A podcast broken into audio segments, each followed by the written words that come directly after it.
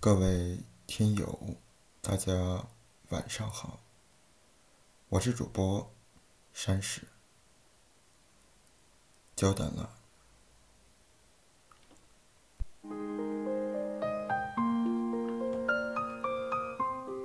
很久没有更新节目了。其实，作为一名主播，山石从二零一六年。六月一日接触荔枝到现在，已经快整整一年了。录了一百多期节目，传递过很多很多的东西。我不知道大家到底听懂了多少，但是我想说，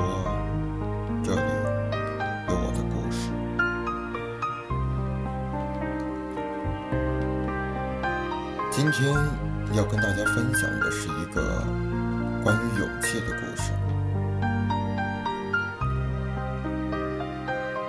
最近可能没办法给大家更新节目了，因为山石要以一种很特别的方式，去一个很远的地方，去寻找。一种人生的答案。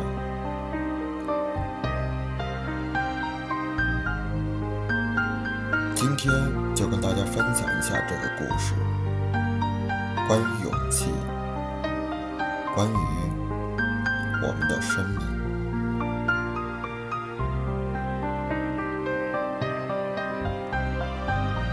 熟悉山石的朋友都知道。山石年纪不大，二十来岁，但是呢，却去过很多很多的城市，换过很多很多的工作。很多人很郁闷，你不找一个靠得住的工作，去好好的去坚持一下，跑来跑去有什么意思？也有人当面问过我这个问题，我的回答是这样的：人的一生很年轻，很短暂。如果不找一个自己热爱的东西，自己喜欢的东西，或者说年轻的时候没有真正的好好的去为自己所喜欢的东西。去努力一下，那这样的人生是不是太悲哀了呢？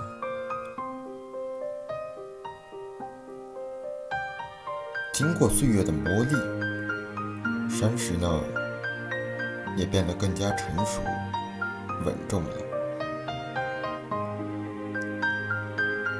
也想好好的找一份自己热爱的工作。事业持下去。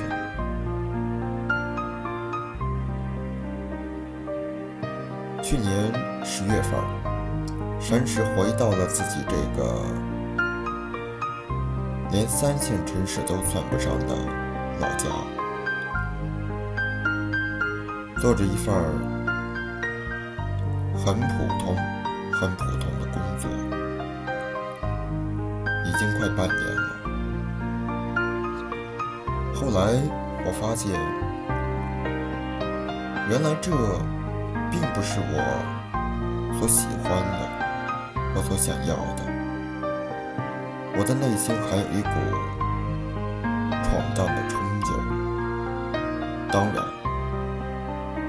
比起曾经的那些年少轻狂，现在更加的理智、成熟了。所以在这样的一个情况下山石决定去北京。如果说这次是一种远行倒不如说这次是一种本性的回归。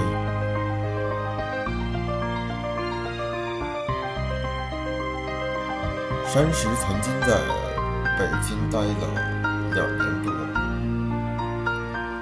后来因为内心或者说职业的发展遇到了一些阻碍，到了一个瓶颈期，所以决定离开这个城市，去外边去看一看。我走了，一走就是一年。今天，当我再次决定回到这个城市的时候，我的变化已经很大了。只是这次，我要以一种特别的方式回到这里。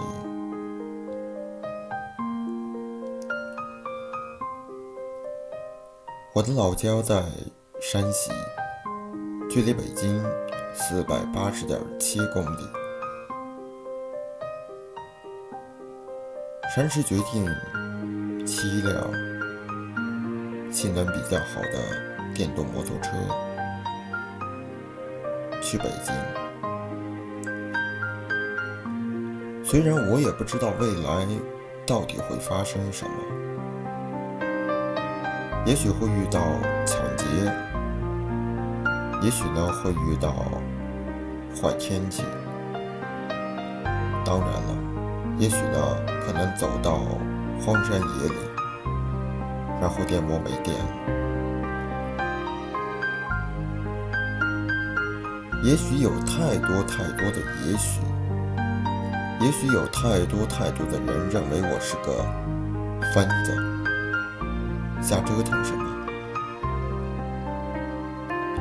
但是只有我知道，越艰难的东西，才越能引起我的兴趣。如果你听到这里，想问我说，你为什么非要去一辆电摩去北京呢？我想，我只能说，首先，我选择骑行去北京是为了看更多的风景，也想给自己再找一个答案。如果你问我说，为什么你非要选择一辆电摩呢？那么我告诉你，我只有一辆电摩。很可笑吧？但是，尽管这个可笑的事情是那么的艰难，我还是会做下去，骑下去，直到到达我的目的地。因为我知道，在路上，我将收获到。很多很多别人看不到的风景，我也想会成长很多。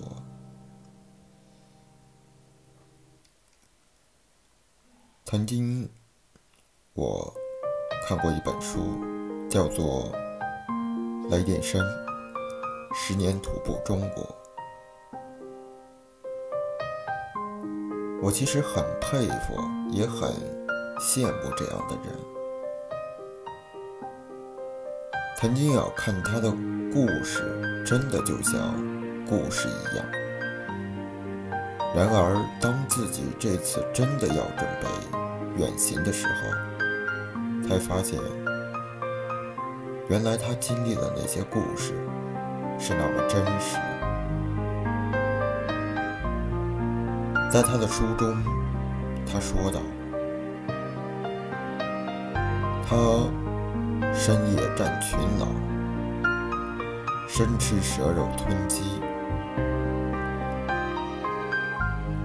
穿烂五十九双鞋，十年时间行走过八万一千余公里，说的是那么轻松简单，但却只有我自己知道。他到底经历了什么？马上就要出发了，这呢是给大家最近可能做的最后一期节目了。感谢你们一直以来的支持与理解，当然还有包容，因为我知道我的节目在荔枝这个茫茫无尽的大海中，真的是一叶孤舟，是你们支持着我，陪伴着我去前行，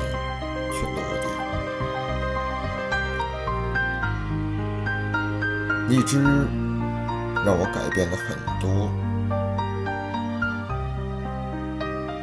我很幸运来到这里，我也很幸运遇到你们。我是山石，感谢陪伴。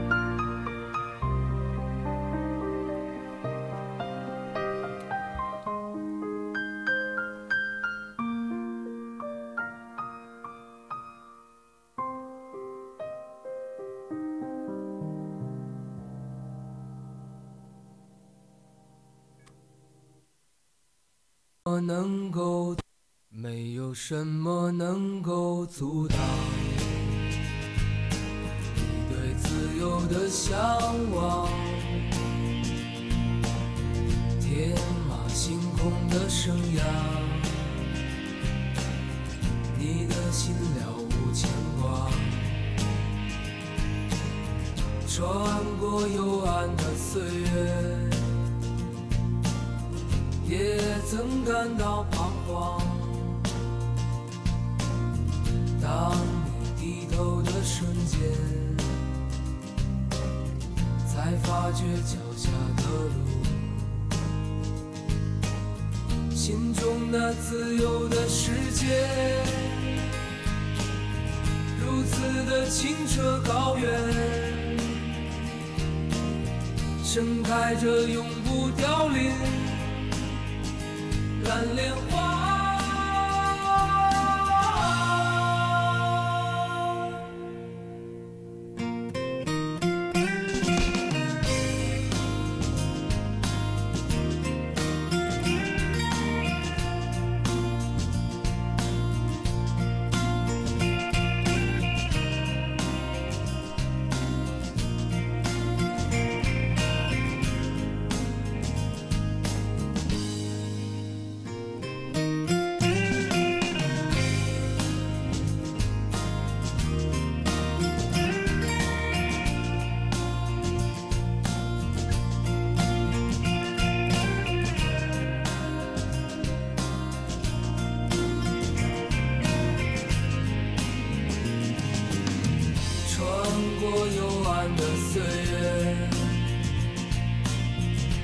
也曾感到彷徨，当你低头的瞬间，才发觉脚下的路。穿过幽暗的岁月，也曾感到彷徨，当你低头的瞬间。才发觉脚下的路，心中那自由的世界，如此的清澈高远，